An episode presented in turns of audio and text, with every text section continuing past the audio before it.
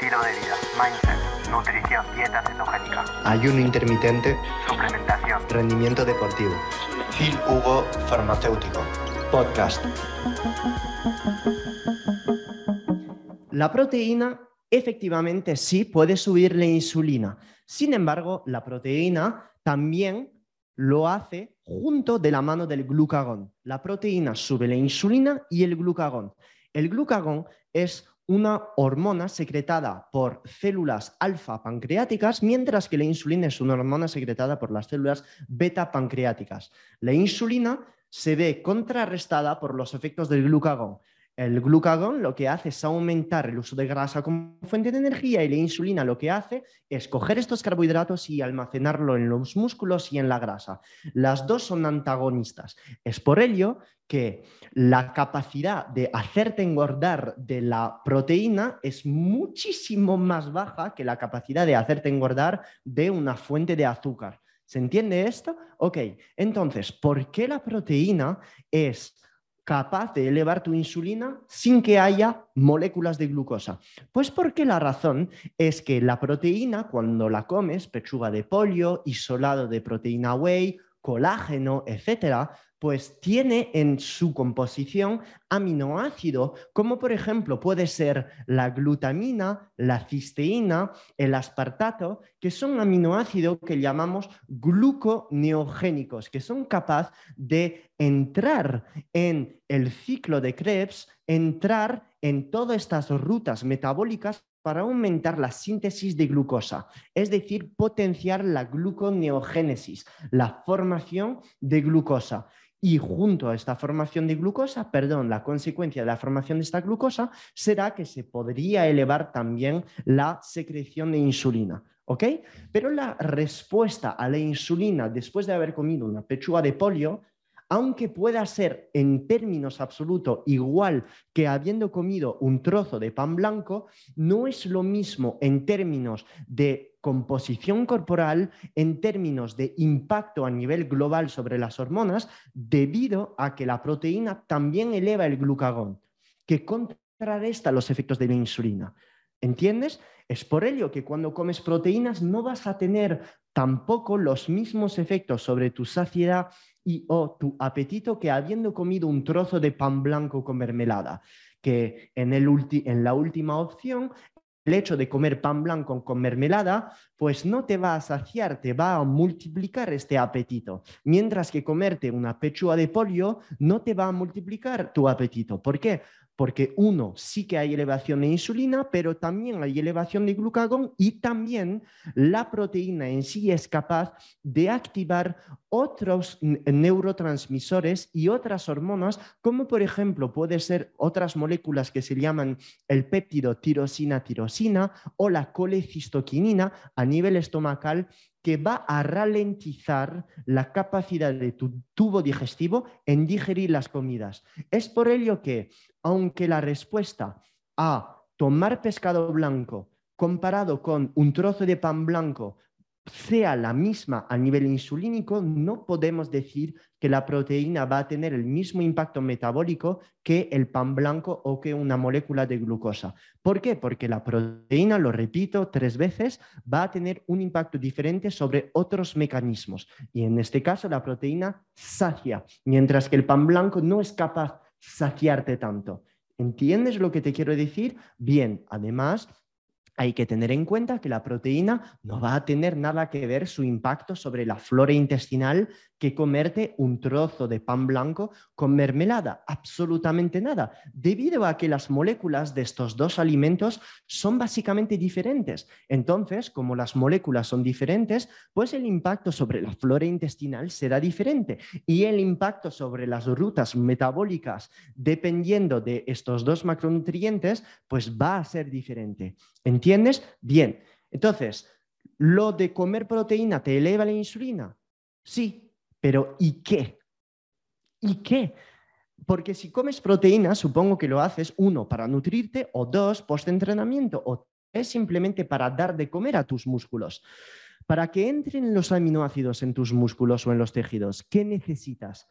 Necesitas insulina. La proteína de por sí eleva la insulina y va a permitir la entrada sola de aminoácidos en estos tejidos. Y obviamente si juntas una, proteína a un carbohidratos, pues la entrada de estos aminoácidos se hará de manera todavía más eficiente. ¿Entiendes lo que te quiero decir? Entonces, ¿la proteína te puede hacer salir de cetosis o no? Sí, la respuesta es sí, te podría hacer salir de cetosis. Si te pasas en cantidad, si la tomas en un momento donde estás intentando revertir una diabetes, que la persona es sedentaria, que no necesita tanta proteína, sí, podría elevar la, la glucosa durante demasiado tiempo, entonces la insulina y entonces interrumpir esta cetosis. Pero se ha visto a lo largo de los años, sobre todo estos últimos 5 o 6 años, que la proteína no es tan anticetogénica como lo pensábamos hace 20 años. Cuando tú comes proteínas, comes muchos aminoácidos. Todos los aminoácidos no tienen el mismo efecto sobre la glucosa. Algunos, como he dicho anteriormente, el aspartato, la glutamina, que componen la pechuga de pollo, la proteína ISO, el colágeno y todas las demás fuentes de proteína, son gluconeogénicos, son capaces de elevar la glucosa. Sin embargo, hay otros aminoácidos, como por ejemplo puede ser la lisina y la leucina, que son cetogénicos, es decir, que son usados directamente para producir cetonas. Y hay otros, como por ejemplo puede ser la fenilalanina y la tirosina y la treonina, que básicamente son los dos, gluconeogénicos y también cetogénicos. Además, tienes que tener en cuenta que normalmente jamás comemos una pechuga de pollo sola. También la comemos con un chorrito de aceite de oliva junto a verduras. Entonces, esto ya disminuye la velocidad de absorción de estos aminoácidos. Entonces, indirectamente estamos reduciendo la velocidad a la que puede subir esta insulina. ¿Entiendes? Entonces, yo pues no me preocuparía tanto con la proteína elevada la insulina, me voy a salir de cetosis. Mira, ayer no me gusta hablar de mi caso anecdótico para dar una clase o para explicar un concepto general. Yo consumo más de 300 gramos de proteína al día. 300 gramos. Hay algunos días menos, pero la gran mayoría de veces 250 gramos, 300 gramos. Estamos hablando de cantidades de más de un kilo de carne, pescado, huevos al día. Entonces, ayer me midí las cetonas. Estoy a 0,9 milimol por litro de cetonas. Ahora, estos días, estoy más bajo en carbohidratos. La gente que me sigue desde hace tiempo, sabéis que este invierno he hecho una fase más alta en carbos, cuatro días a la semana con 700 gramos de patata, donde me he sentido fuerte, enorme, podía mejorar mis marcas al gym, pero estaba pues un poquito más apagado. Pero ahora estoy sin estos carbos, estoy más alerta, más, con más euforia, más energía, etc, etc. Y entonces suben más mis tetonas, pero no he cambiado para nada la cantidad de proteína que ingería porque solo como una vez al día, es decir, ventana de dos horas y meto ahí la cantidad de proteínas para compensar el efecto catabólico de las horas de ayuno que hago y para compensar todo el catabolismo de mis entrenamientos en ayunas. Entonces, meto esta cantidad de proteínas, pero sinceramente no tiene, pienso, tanto impacto sobre mi cetosis. Por la sencilla razón de que estos aminoácidos no van a ser usados tanto para elevar mi insulina y elevar mi glucosa, sino que van a ser absorbidos por mi tejido muscular para reconstruir ya ya rápidamente todo el tejido muscular que he ido catabolizando. Entonces, no pienso ser o no pienso que haya que ser tan, tan radical sobre el miedo a esta proteína para mantener la cetosis.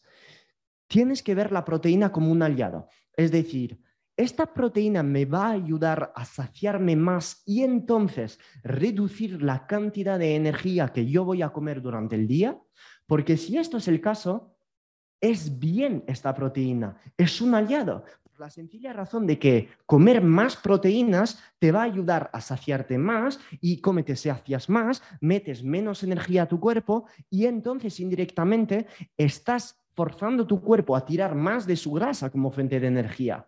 ¿Entiendes?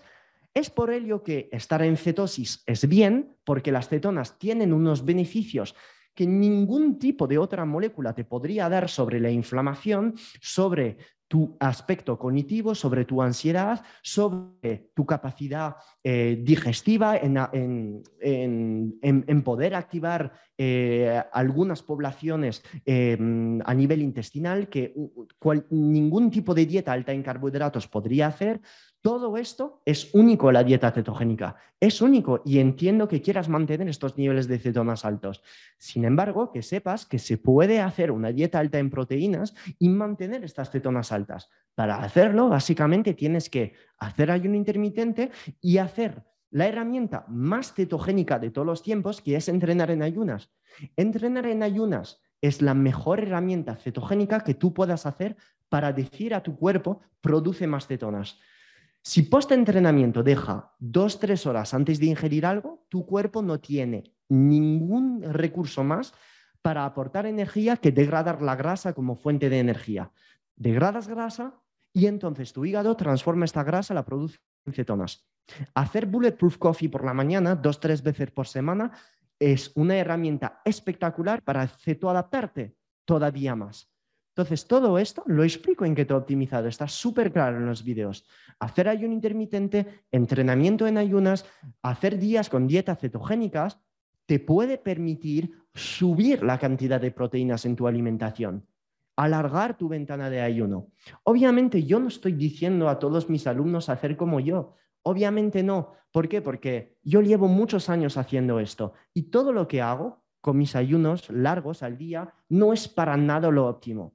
Es súper complicado para un novato hacer lo que hago, porque hay que saber nutrirse muy, muy bien, saber cubrir todos los nutrientes, los minerales durante el día, tener un sueño genial, eh, saber entrenar no mucho, pero tampoco muy poco. O sea, es tener también un conocimiento sobre su cuerpo, la análisis de su analítica, sus hormonas, bastante profundo, en mi opinión, para hacer lo que hago todos los días. Es súper complicado saber cubrir todos los nutrientes para que no haya déficit en mis, em, a, nivel eh, orgánico, a nivel de mis hormonas. ¿okay? Entonces, yo no recomiendo a todo el mundo hacer lo que hago, para nada, y sobre todo en mujeres, que sois muchísimo más sensible porque dependéis mucho más de la concentración de progesterona, de, estrógenos para estar bien, para tener un buen nivel anímico y sobre todo para nada en mujeres que tienen premenopausia, hipotiroidismo, absolutamente nada. Es demasiado severo, agresivo, uno más todos los días, totalmente agresivo. Una persona obesa, 150 kilos o más todos los días? Pues sí, obviamente, hay ahí energía de sobra. Si cubrimos los minerales, si aportamos sostén a la tiroides, a la cápsula adrenal, les ponemos al sol, no problem, no hay, no hay problema. Yo me expongo al sol todos los días, voy a la sauna, cubro mis minerales, ciclo carbohidratos, o sea, hago un montón de cosas para proteger mi cápsula adrenal y mi tiroides. ¿Entendéis todo esto? Entonces, no estoy diciendo que alargar tu ayuno sea absolutamente genial, estoy simplemente diciendo que la mejora de la producción de cetonas pasa por el ayuno. El ayuno es súper, súper cetogénico. Entrenar en ayunas, ¡buah! Mega cetogénico. Hacer Bulletproof Coffee, mega cetogénico. El MCT es lo mejor que puedas dar a tu cuerpo para producir cetonas. Hacer dieta ceto, lo mejor. ¿Entiendes lo que te quiero decir? Entonces lo tienes que ver todo esto como una báscula. Las proteínas no, en sí del todo no son todas cetogénicas, no son para nada del todo cetogénico, pero si yo en mi estilo de vida voy a compensar el hecho por el cual meta más proteína con más herramientas cetogénicas, ¿qué más me da? Estoy beneficiando de muchas cosas.